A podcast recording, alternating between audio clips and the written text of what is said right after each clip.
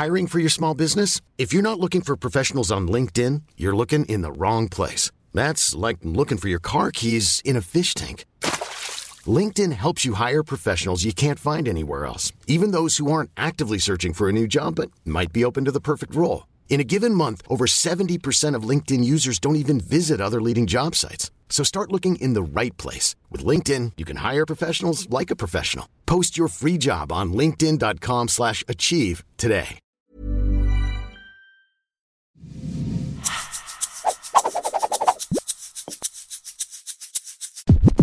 Bienvenidos a un episodio más del Emprepedia Podcast.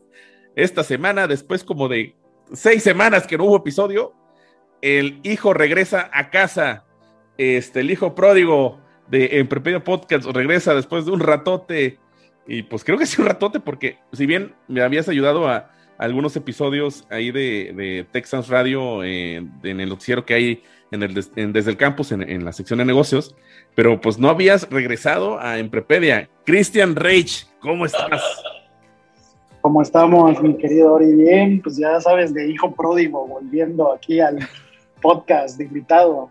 Después, de, de, después de que, eh, eh, para los que no sepan, me, me dejó una carta eh, ahí en la oficina diciendo de que esto se acabó, concluimos, no nos vamos a volver a ver, volver a ver nunca.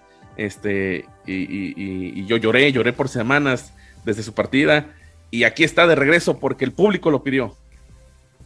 Pues mira, básicamente se debió a las diferencias creativas, ¿no? En su momento. Y la otra cosa que también noté es que la, el, el, rating del podcast pues, fue en picada a partir de, de mi partida. De tu partida. ¿no? Valga la redundancia, entonces. Pues, vamos a echarle una levantadita de rating aquí esta, al. Esta semana que me buscaste dijiste, oye, como que te veo muy apagado, ¿no? Eh, vi tus highlights y como que no levanta este podcast. Y ya fue donde ya tú hiciste esta hombrada de, de cargarte digitalmente este, el Emprepedia Podcast. Sí, no, y aparte hay mucho interés de, de algunos de, de, de, la audiencia en entender qué pasó y cómo pasó. Y entonces, este, ojalá y cuentes de forma transparente cómo fue que me corriste de este, de este podcast por diferencias creativas y pues que ya sepa todo el mundo que, que, me, que me dijiste favor de pasar a recursos humanos y me viste una caja de cartón. Este, bueno, pues ni modo. Ahí en el, en el, en el piso 6, en el, en el piso 6 de los headquarters de Emprepedia, ahí está Recursos Humanos, eh, al lado de los baños. Entonces, ahí justamente te mandé por, por a firmar un contrato, ¿no? Sí, no, no, de hecho, pues fui a firmar y luego me metí al baño a llorar como peñamientos de cuenta, sí. Entonces, este, pero bueno, ya, ya, ya después de varios meses ya, ya lo superé. Estamos aquí de vuelta, de invitado, me da mucho gusto. Y, bueno, a platicar. Oye, pero, o sea, increíble que pues ya pasó básicamente, y si no me falla el recuento de los daños, dos años y, y piquito, eh, grabando el último episodio, el, el número, el, el, club de los 27, si no me falla, en la primera temporada. Eh, y, y, y, pasó una pandemia, Rich, pasó una pandemia. ¿Cómo te fue? ¿Cómo sí. te fue? Pues mira, fue, fue un año raro de aprendizaje este, pros y contras como todo. Pros para mí porque creo que le bajamos de ritmo a como íbamos y, y, eso nos ayudó a pues reasignar todos esos tiempos a la familia que es muy importante. En el Inter pues también tuve una hijita, Valentina, que, que está por cumplir tres meses. Es una niña producto de la pandemia y del encierro y de qué hacemos, ¿no? este, y, y, en ese sentido todo bien. En el sentido profesional difícil, porque pues tú sabes que yo con el producto eh, principal que tenemos, que es Kindle, pues tenemos mayormente restaurantes. Estuvo súper complicado en el, en, el, en este transcurso de la pandemia. Ahorita ya hay como reactivación. También nos ayudó a ser muy creativos para ver cómo los activos que teníamos de Kindle y demás le podemos dar eh, algún otro enfoque para, para poder eh, sobrevivir, ¿no? Fue una, fue una época más, más que de crecimiento, que es lo que venimos haciendo, se contrajo mucho y luego estuvimos en una fase de sobrevivencia y ahorita ya estamos otra vez como volviendo a, a, a agarrar este, fuerza, ¿no? Entonces, eh, en cuestiones personales, padres, cuestiones profesionales retadoras, y, bueno, pues ese fue un poco mi aftermath, pero ¿a ti cómo te fue? Como, eh, también siento que hubo un boom en estos últimos dos años de justo, justamente del formato de podcast y demás. Este, ¿cómo, cómo, cómo ha sido tu, tu recuento después de la pandemia? Este? Pues eh, la verdad es que no, no, quiero abusar con la palabra, pero fuimos pioneros en este formato cuando empezó a recargarse, porque yo, yo veo que, que, y de buena manera también, incluso amigos animaron a sacar su propio podcast, nos, nos buscaban para, para justamente darles tips y, qué cámara y, qué micrófono, y, siempre creo que, que al menos eh, de lo que, lo que me enseñaste es keep it simple y, hazlo de una vez, porque si entre más te atores, pues nunca vas a arrancar el proyecto, ¿no? Y que si bien antes teníamos este formato de íbamos al campus y ahí en, eh, eh, en, la oficina empezábamos a grabar, creo que también facilitó muchísimo todo este tema de la pandemia de, utilizar la herramienta de Zoom, ¿no? Que, que, para mí ha sido fascinante cómo, cómo ha evolucionado en, el plano personal, profesional. Eh, el, puesto o el rol que cabezo en, el TEC de Monterrey, eh, que aproximadamente en aquel momento, cuando empezamos el tema de la pandemia, eh, eran aproximadamente unos 200 profesores. Y, era impensable juntar a todos, sobre todo porque pues la carga de profesores es mucho mayor de, cátedra, o sea que no, únicamente van a dar su clase y ellos tienen sus empresas o tienen sus funciones directivas en, otras empresas, dan la clase y se van y, el restante son profesores de planta y era imposible juntar a todas esas personas en un solo momento para, para, para platicar, ¿no? Entonces a mí se me hizo increíble utilizar Zoom con esa herramienta de, donde estés, conectarte y tener una reunión, una plática, una charla. Esas son las cosas buenas que creo que llegaron para quedarse. Este, tal vez la primera reunión, eh, y, lo platicaba hace una semana, si no me falla, en, un artículo que sacamos en el financiero, de cuál va a ser la nueva función de las oficinas, eh, en el sentido de que oye, pues si ya nos acostumbramos año y medio a estar en pandemia, a estar en casa, va a migrar también el tema inmobiliario en ese sentido, pero hay algunas otras actividades o algunas otras empresas que sí o sí necesitan esta presencialidad. Y creo que tú eres el vivo ejemplo de que la presencialidad es importante por la industria en, la que estás. O por también el, tema de mercadeo de, estar visitando clientes, porque todavía en cuanto al funcionamiento de del dispositivo y de la plataforma, como que tú que consideras que es importante que, sea de manera presencial, ¿no?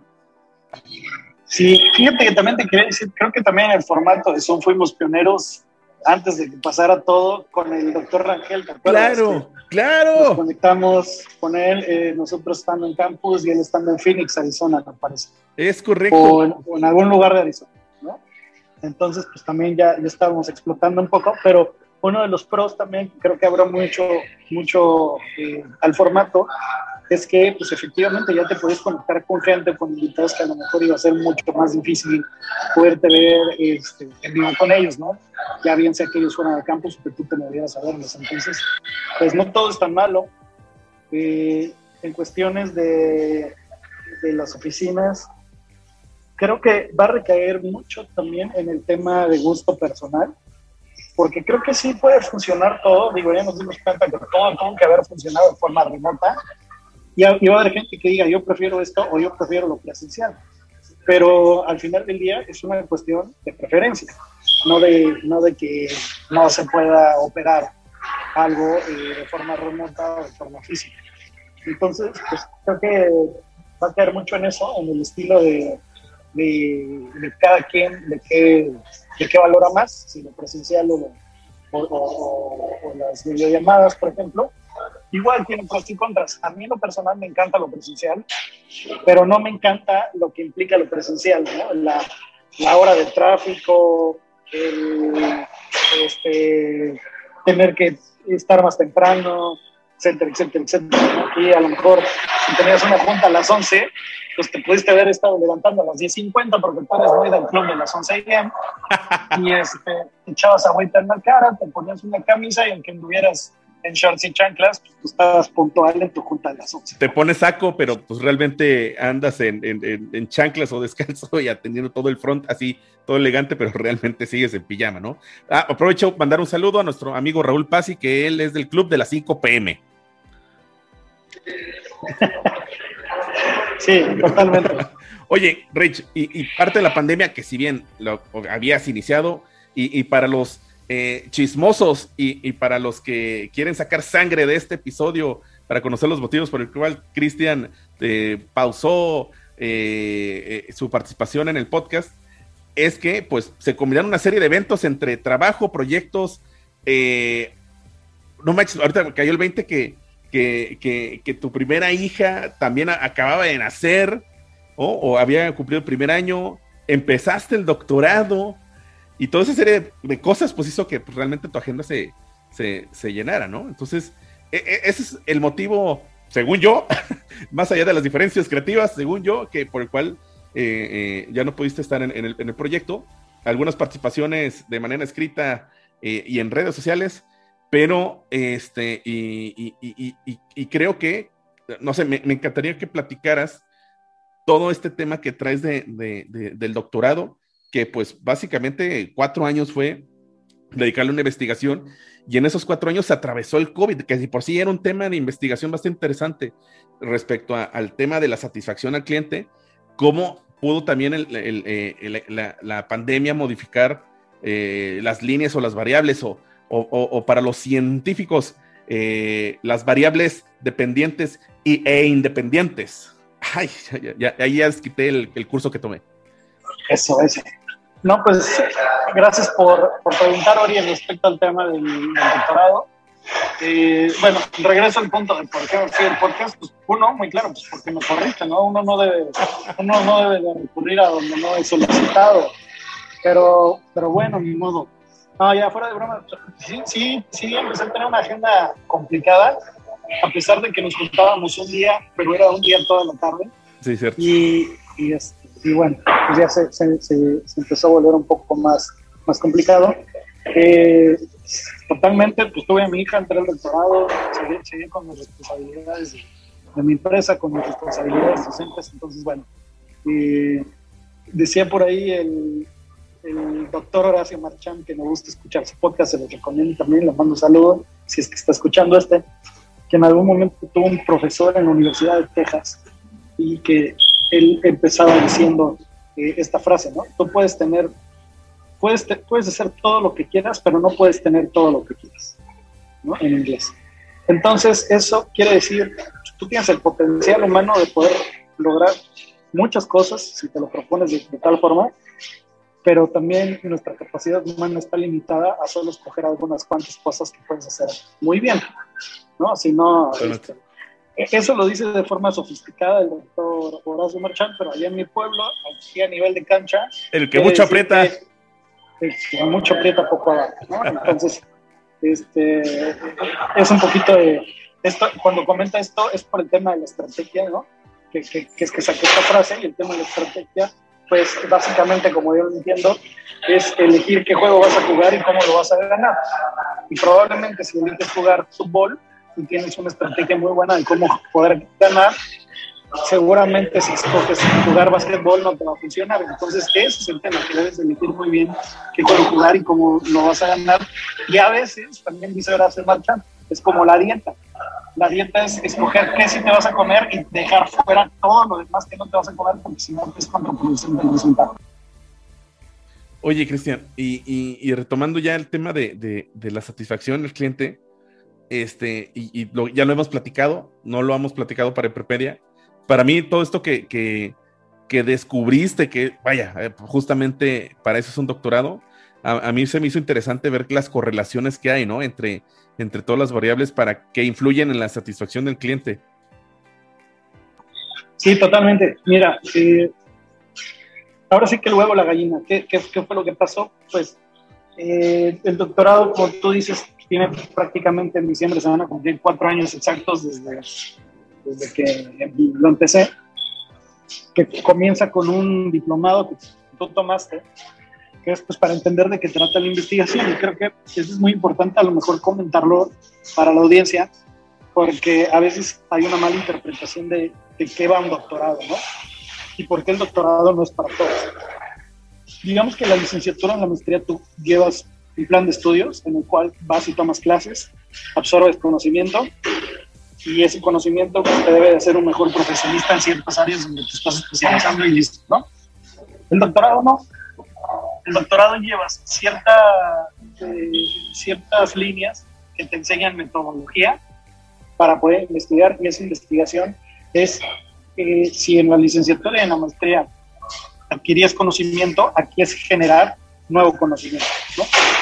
Es, decir, eh, especificarte tanto en un punto específico o particular del, conocimiento humano que tú logres descubrir algo que, algo, que alguien más pues, no tenía el conocimiento previo de que, de que, que eso existe.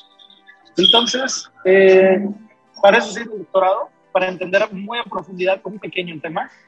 En mi caso es eh, entender por qué la gente recomienda un restaurante cuando, cuando va a comer a él. Eh, y en medio hay una variable que, como bien tú dices, pues está la satisfacción. Entonces, eh, lo que yo descubrí ahí, a grandes rasgos, en esta investigación, que está muy situada también en Monterrey y su área metropolitana, ese fue el alcance que tuvo, es que para la gente sí es importante la calidad de la comida como primer lugar en un restaurante. Es muy importante el servicio, cómo lo atienda el personal. Yo había puesto como una hipótesis que el lugar físico importaba y resulta ser que para la satisfacción sí, pero para recomendar no, y ahorita te, te explico okay. un poco por qué.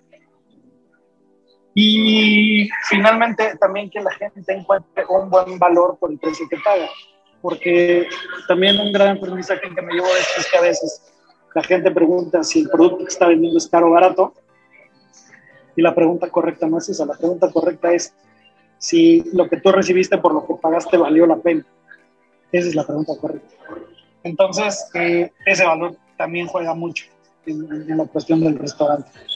Eh, se dice, o la, o la, literatura nos dice, que para que tú recomiendes un restaurante, pues primero tuviste que haber estado satisfecho. Claro. Eh, salvo que le quieras jugar la broma a alguien, que le recomiendes un restaurante que no va a cubrir las... Eh, que no te va a generar satisfecho, ¿no? También puede ser hoy te mando a los peores tacos de Monterrey recomendándote que estén muy buenos para jugarte una broma, ¿no? Pero digamos que en la, que la gran mayoría de las veces pues no sucede así. Este... ¿Y qué fue, qué fue lo que, qué fue lo que de, tu hipótesis o, de tu planteamiento de la idea y la idea que tenías, qué fue lo que al final no pasó, ¿no? De, de, de todas estas variables, qué fue la que tú dices, ah, esto para mí era tema de recomendación y al, mero momento no, no influye realmente? Fíjate que paradójicamente tú tienes hipótesis que buscas que generen nuevo conocimiento, pero a veces cuando esas hipótesis no son estadísticamente significativas, ese es, una, eso es un aprendizaje también. Entonces, en mi caso, descubrí que el ambiente físico de un restaurante que habla del mobiliario, que habla de la iluminación, que habla de un lugar correcto para poderse estacionar, etcétera, sí recae en la satisfacción del cliente. O sea, sí, sí es algo que explica la satisfacción del cliente, que el lugar esté bonito, pero no es algo que explique o que sea suficiente para que tú vayas y recomiendes un lugar. Por ejemplo, yo no te voy a recomendar un restaurante porque tiene buena iluminación. O sea, influye en que vas a estar satisfecho si lo visitas, pero no es la razón suficiente como para que yo lo recomiende. Okay. Entonces, este, eso fue lo que aprendimos. Y, la, y, otras cosas que también fue muy interesante es que, como bien decías, se atravesó la pandemia, se afectaron muchas cosas. Una de las cosas que más afectó fue la industria de la hospitalidad, a la que pertenece la restaurantera. Y ahí nos dimos cuenta que valía más o importaba más la confianza que el restaurantero estaba... La higiene y toda esta cuestión, ¿no? exactamente que incluso la misma comida que estaba ofreciendo.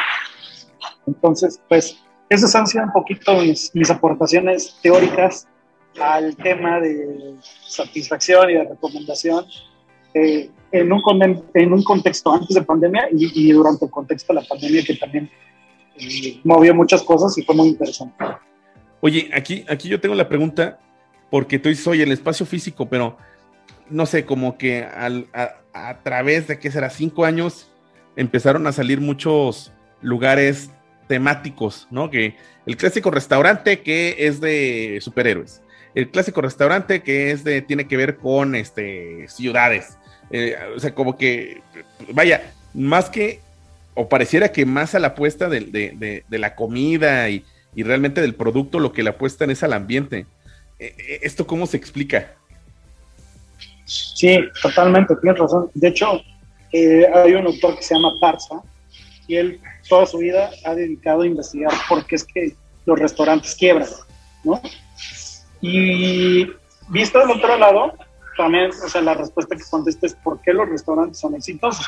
Y una de las particularidades que tiene el 100% de los restaurantes exitosos es que más allá de un concepto gastronómico, es un concepto completo que incluye una marca, ¿no? Y, la marca es una promesa y parte importante de la promesa pues, van todos estos elementos físicos.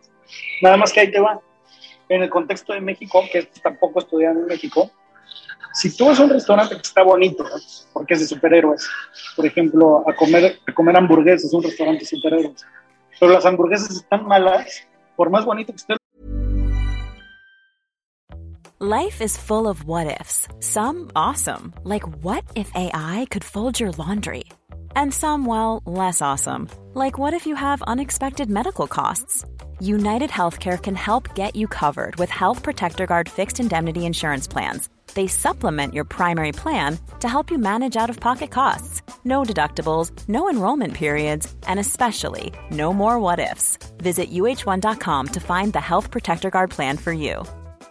Hey, it's Ryan Reynolds, and I'm here with Keith, co star of my upcoming film, If, only in theaters, May 17th. Do you want to tell people the big news? All right, I'll do it. Sign up now and you'll get unlimited for $15 a month in six months of Paramount Plus Essential Plan on us. Mintmobile.com slash switch.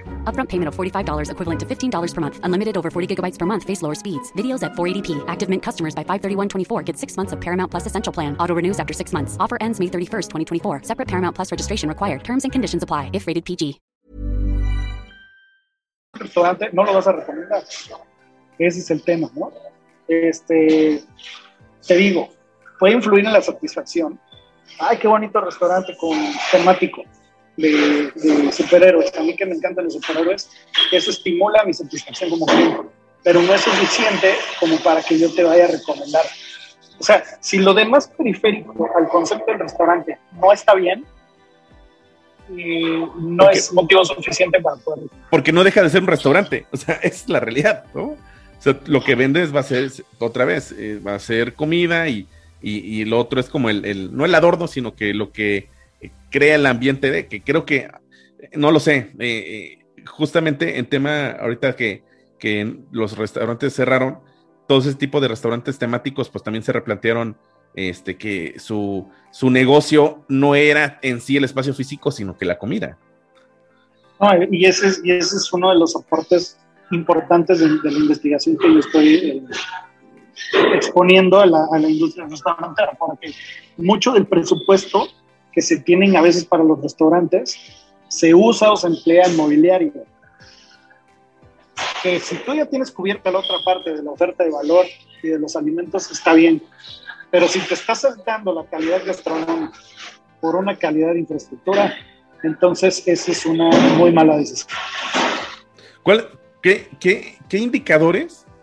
Este, eh, y tal vez de, todo, aquí da gratis y, la gente creo que si, escucha este episodio y quiere poner su restaurante, pues ya te buscaría, pero para, para justamente el tema de, consultoría y cómo mejorar o qué, qué KPIs, KPIs eh, tener en ese sentido.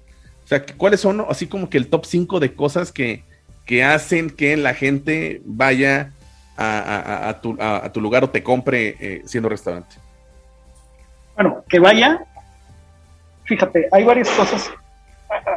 Me gusta verlo como en dos grandes este, aspectos, ¿no? Están los usuarios o los clientes que van por primera vez, están los de recompra recurrente. Que, por ejemplo, una ciudad de negocios como Monterrey, la mayoría de los, de los eh, clientes que tienen restaurantes, pues ya son recurrentes, ya son, ya son restaurantes aclientelados. Entonces, eh, fíjate, de los que van por primera vez, la primera fuente de información en la que más confían son sus propios conocidos. Es decir, es, este, es esta recomendación de boca en boca. Si tú, Ori, me recomiendas un restaurante, yo entiendo que tú no tienes ninguna razón comercial que te favorezca para recomendarme el restaurante, por lo tanto confío en tu, tu palabra de que es un lugar que está muy bueno y que quisiera ir. Entonces, eso es, es muy importante. La, la, publicidad de en es la más importante por mucho. No va a ser sustituida por redes sociales, ni por espectaculares, ni por prácticamente ningún otro medio. ¿no? Entonces, eh, fíjate qué interesante porque muchos eh, restauranteros están tomando a los influencers como portavoces de la recomendación de boca en boca, nada más que tiene un contra y se antepone contra la definición de la recomendación de boca en boca, porque la recomendación de boca a boca pura no tiene o no debería tener ninguna cuestión que te ate hacia, hacia la marca que estás recomendando. Y aquí el influencer, pues evidentemente recibe una lana por hacer la misma. Pero está en el híbrido, está en el híbrido. Gente que tiene una audiencia en la cual la audiencia confía en ellos, las marcas van y se acercan aprovechándose de esta confianza que han construido, que a lo mejor si los influencers abusan de eso, pues va a ser contraproducente, como lo que se dio con el, con el Partido Verde, ¿no? vaya, vaya tema, vaya tema. vaya tema, pero pues digo, la gente tampoco es tonta. ¿no? Entonces, saludos, eh, saludos a Bárbara de Regil, ¿no es cierto? y, al para, y, al, y, al, niño verde. Y al niño verde. Este, bueno, entonces eso es, es, muy importante. La segunda es la ubicación del, del, del restaurante. Eh, hemos, hemos visto que la primera, la primera manera en la que llegan eh, clientes por primera vez es por recomendación, pero la segunda es por la ubicación. Este, ponemos nosotros por ahí en las encuestas, iba pasando por aquí. Entonces, si tienes una muy buena ubicación, pues esa te puede estar pagando trayéndote nuevos clientes de, de forma constante. ¿no? La tercera, ya cuando estás eh, hablando del cliente que te dio la oportunidad por primera vez o de recompra, indiscutiblemente es que la comida esté bien, sepa bien, esté servida a la temperatura correcta y tenga ingredientes frescos. O sea, todo lo que, lo que constituye que los alimentos sean de calidad, eso es muy importante. En cuarto lugar es el valor percibido. El valor percibido quiere decir lo que te comentaba hace un momento, que lo que estoy pagando contra lo que estoy recibiendo valga la pena. ¿Okay? Y fíjate cómo es importante este concepto, porque yo te puedo, podemos ir a comer a un lugar que sea costoso. Puyol. Pero, pero que tú digas, ok, me gasté una lana, pero volvería a venir. Pues la pena. Exacto. Y la otra es, pues podemos ir a unos tacos de 5 tacos por 15 pesos, este, que te hicieron daño, y que la siguiente vez dices, ni regalado me los vuelvo a comer. Ni de Entonces, chiste no regreso. no es, no es un tema de precio, es un tema de valor percibido contra costo. Y el quinto. Y, y cada, y cada quien tiene su valor, ¿no? Cada quien tiene o le da ese valor a- a- a- al producto. Sí, totalmente. Fíjate, mira, yendo en este concepto, una vez estaba platicando con unos alumnos y les pregunté de una materia en particular. Oye, ¿y cómo estuvo la materia? Y, uno, y unos decían, muy dividida la opinión. Ah, pues que muy buena y otros muy mala y no sé qué. Entonces, cambien el enfoque y les pregunto, ¿creen que valió la pena? Y algunos, ya cuando les, les pregunto así, me dicen, "Mm, no. Y una persona me contestó algo bien interesante. Me dice, para mí sí valió la pena porque yo estoy becada al 100%. Entonces no pagué nada por esa materia. Pero si lo hubiera tenido que pagar, aunque hubiera sido el 10%, no hubiera valido la pena. Estuvo muy malo. Entonces, Sí. fíjate qué interesante es la respuesta, ¿no? Wow, wow. Oye, y mencionabas un quinto, un quinto factor. Ah, la atención que recibes del prestador de servicio, el, el mesero en este caso, ¿no? Que sea, que sea, que sea de calidad. Que también, pues puedes ir a un lugar, está estupenda la comida, está muy bonito todo, pero estuviste mal atendido, pues a lo mejor no vas a regresar ni a recomendar. Entonces, ese, ese factor sí, sí recae directamente en la satisfacción y sí recae directamente en la intención de que recomiendes a, a otras personas. ¿no? Y creo que todo el mundo ha vivido a un restaurante así, ¿no? De que todo muy padre, precios perfectos, comida, sabor perfecto, pero el servicio está de la patada, ¿no? Entonces, ese es el negrito en el arroz y eso hace que totalmente no, no regreses. Hay combinaciones raras, ¿no? A lo mejor a veces puede haber fallas esporádicas en los alimentos. Oye, me trajeron fría la sopa, pero la, el servicio fue extraordinario, que entonces, a pesar de las pequeñas fallas, pues, estás dispuesto a darles una segunda oportunidad. ¿no?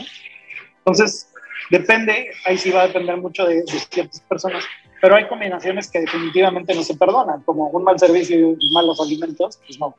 Este, malos alimentos y un precio muy elevado, pues no. Este, mal servicio y precios elevados, pues tampoco. Entonces, este, a lo mejor la combinación que pudiera ser perdonable en algún momento es buenos alimentos, mal servicio, si están muy buenos, probablemente, o este, malos alimentos, pero excelente servicio. Malos alimentos me refiero a cosas aisladas que salieron mal en, en ese servicio en particular, no, no en que siempre salgan malos alimentos. ¿no? Oye, eso sí no es sostenible. Deja, déjame platicarte, y que no sé si te lo platiqué a ti, este, y, y porque tú estás involucrado en esta historia, eh, justamente de Kindors. Eh, la, la, historia de Emprepedia en el blog eran lo, los jueves cuando estaba en Córdoba, eh, en Córdoba, Veracruz. Me iba los jueves a, a, Madison, de nuestro buen amigo El Perrito, de José Ramón, y, y ahí me podía platicar con él y se sentaba y mientras atendía eh, el restaurante, ¿no? Y eh, de repente, o sea, la verdad es que empezó a presumir de Kindors, ¿no? No, es una mega herramienta, que no sé qué cosa, tal, tal, tal. Entonces, la verdad es que, aunque tú ya me habías enseñado cómo operaba, como que no lo había visto desde el punto de vista de, del cliente, ¿no? Entonces, este, inmediatamente a, eh, en mi computadora abrió la página, abrió la plataforma y así como que vio los, los, los KPIs y de repente le saltó eh, un comentario de una mesa que justamente había solicitado la, la, cuenta, ¿no? Este, y con eso también hay que presumir que la información es totalmente este, en vivo y a todo color. bueno, el caso es que me, me, dice, mira, por ejemplo, aquí la mesa que está aquí enfrente de nosotros, que era un grupo de, de, señoras, este, me puso un comentario que eh, falta de atención, este, eh, y este como que un comentario negativo, ¿no? Y, la verdad es que parecía que no, porque incluso era hasta el mismo mesero de, pues que nos estaba atendiendo. Y pues en esa mesa donde yo estaba, pues estaba el dueño del restaurante. Entonces, como que pues la mesa enfrente, pues también estaba haciendo, o al menos de mi parte nunca vi que hubiera una mala atención. Pero también hay un tema de percepción. Entonces, inmediatamente se levanta este José, va enfrente y le pregunta a las señoras, o empieza, no, mi nombre es tal, soy el dueño de la, de, soy el, el dueño aquí del restaurante este, ¿en qué le podemos dar? Creo que tuvieron una mala experiencia. ¿Qué pasó? El caso es que las señoras mencionaron que fueron a un cumpleaños, o sea, fueron a celebrar el cumpleaños de, de, de una de las comensales que estaba ahí y que, mm, este, que también eso es por arte de magia, ¿no? ¿Cuándo van a saber que, que, este, que alguien va a cumplir años en la mesa? Este, y que nunca les llevaron un pastelito o los ofrecieron un postre, ¿no? Bueno, hay de clientes a clientes, lo sabemos. El caso es que inmediatamente José dijo, va, ¿no? De un comentario, las personas que se iban a salir con un comentario negativo, pues del restaurante, inmediatamente eh, José Ramón tuvo la oportunidad de, de actuar y, mandó a traerles un pastel y, y, ahí para celebrar y la clásica que salen todos los meseros y, canta las mañanitas, ta, ta, ta, tal, con los platos y todas. Entonces, cómo cambió luego la percepción, porque se, hasta se veían la, las caras de las señoras de, de, algo que iban a salir con una mala experiencia, la, la, convirtieron en, o se convirtió en una muy buena experiencia, ¿no? Y, y, y, y esta fue como que la manera de, de, evitarte la segunda vuelta de las personas y ahora sí recomendarlo, sino que simplemente eh, aceleró el proceso a que Kindors a que sucediera o que no salieran con una mala experiencia. Es que totalmente la recomendación juega de dos lados, es una recomendación positiva pero también hay comentarios negativos a la, hacia los servicios cuando tú no quedas satisfecho. De hecho, la relación es como 1 a 10. Si a mí me va bien en Madison, yo le voy a decir a uno o dos cuales. Si me va mal, le voy a decir a quien yo pueda. decirles, porque así es la naturaleza humana, ¿no? Oye, no vayas ahí porque esto y esto y esto y esto. Entonces, pues eso, si se cuantifica económicamente, pues es una lana importante, ¿no? Eh, me pasé el fin de semana igual con un cliente. Este, fuimos a bautizar a mi hijita Valentina y después fuimos a comer ahí al restaurante de un cliente. Y hubo, hubo, un tema ahí de que en una de las salsas como que se nos fue un pedacito de etiqueta. Ok. Y, y, este, y pues iba con mi suegra y mi suegra comentó. Pues total que se hizo ahí todo el, todo el, este, todo el protocolo de servicios que ellos tienen, muy bien hecho y desarrollado. Y para no hacerte el cuento muy largo, eh, nos invitaron, entre comillas, nos, nos, dieron en cortesía toda la cuenta de la mesa por ese error. ¡Wow! Que, que fueron pues, como 3 mil pesos, porque éramos como 10 personas en, en un desayuno. Entonces, este, para mí fue un poco incómodo en el sentido de que yo conozco al dueño y esto pero me dice, me dice el gerente, no el dueño, es que no es porque seas tú proveedor ni conocido, es porque cuando fallemos así, pues tenemos ciertos protocolos que ejecutamos, porque para nosotros es más importante el que tú te vayas con una total buena experiencia, aunque, aunque nos hayamos equivocado, nos perdones y nos des otra oportunidad, eso vale más que el total de la cuenta, que probablemente pues, te vas a ir muy frustrado y no vas a regresar. Entonces, ese es el tema, ¿no? Me, tocó vivirlo también este, a través de Kindles, una acción de este tipo. A ti ya te tocó también verlo, digamos, con las bambalinas, que es lo que sucede a, un usuario.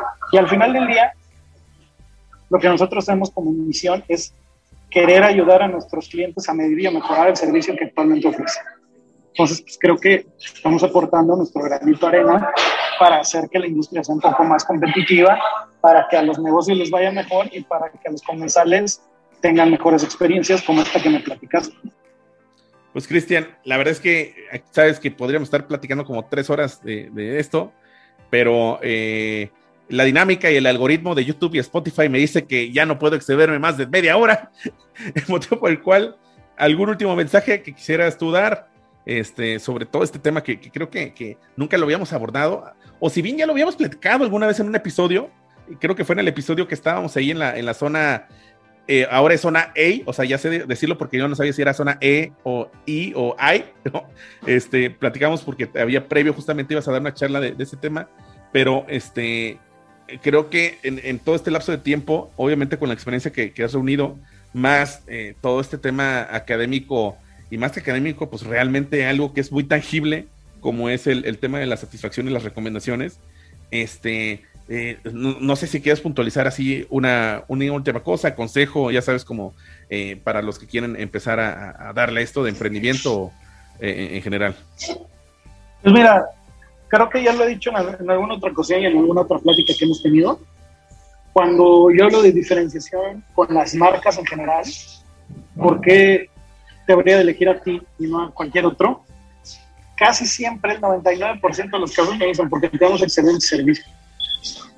Más y la que siguiente pregunta que y la siguiente la sí, sí o sea o, o, me dicen alguna combinación pues, tenemos muy buen servicio y precios competitivos o, nunca nadie me dice somos los más baratos porque digo es una manera de competir pero es una manera medio triste de competir ¿no?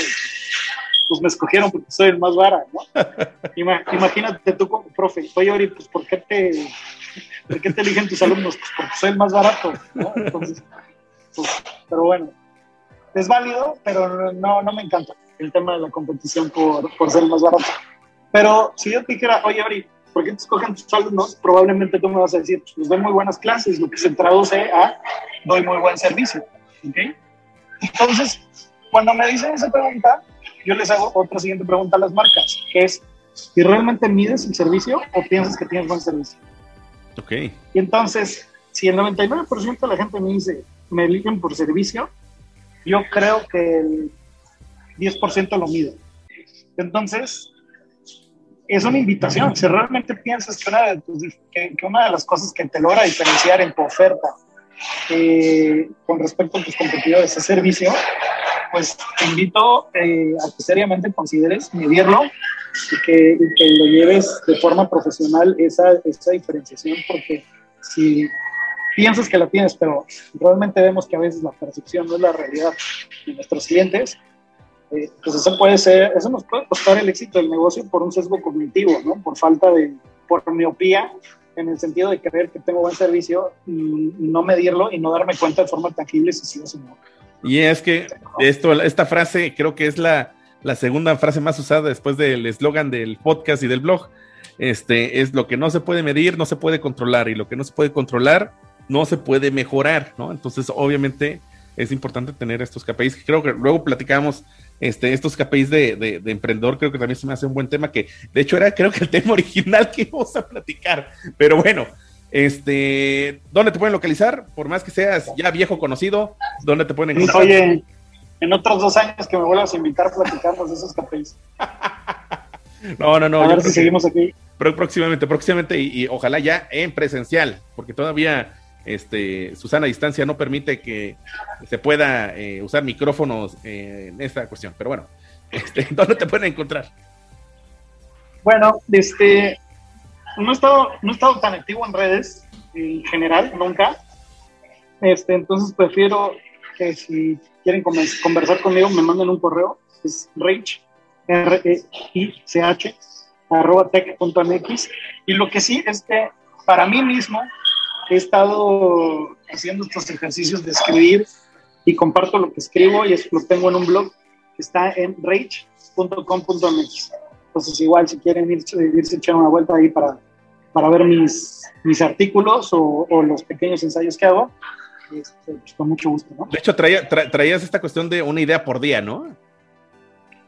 Sí, pero este, yo, yo reconozco que el, tema de la constancia y la perseverancia va a ser una, una, idea a la semana. es este es ingrediente clave en el éxito. constancia y perseverancia, constancia y perseverancia, pero también tengo muy claro que es algo que tengo que seguir trabajando mucho porque este, me ha costado trabajo el, el, el hecho de escribir una idea diaria, que creo que es muy bueno en el tema de, de ¿cómo se llama? De, hacer este... No, músculo creativo, la verdad es que... Músculo. Exactamente. No, son las famosas 10.000 horas de Michael Gladwell de que tienes que estar practicándole y practicándole. Pero el tema es que lo tienes que hacer con disciplina, lo tienes que poner en tu calendario como si fuera una actividad de trabajo. Sí. Tienes que sentarte en un lugar, tienes, tienes que tener un ritual, a mi punto de vista, que te permite ejecutarlo porque si no, con el día a día, pendientes de operación, y pendientes de aquí, pendientes de acá, y que la vuelta aquí, que la vuelta allá, pues te fue el día y no escribiste, ¿no? Entonces, eh, disciplina y constancia. Perfectísimo. Pues bueno, este, esto fueron más de 30 minutitos del Emprepedia Podcast en esta semana. Eh, nos pueden seguir en, redes sociales, en Instagram, Facebook, eh, YouTube, como arroba Emprepedia, pero sobre todo Rage. ¿Por qué nos deberían seguir aquí en Emprepedia? Even on a budget, quality is non-negotiable. That's why Quince is the place to score high-end essentials at 50 to 80% less than similar brands. Get your hands on buttery soft cashmere sweaters from just 60 bucks, Italian leather jackets, and so much more. And the best part about Quince, they exclusively partner with factories committed to safe, ethical, and responsible manufacturing. Elevate your style without the elevated price tag with Quince. Go to quince.com slash upgrade for free shipping and 365 day returns. Porque aquí todo se enseña con manzanitas. Con manzanitas. Nos vemos a la siguiente. Excelente semana. Bye. Chao.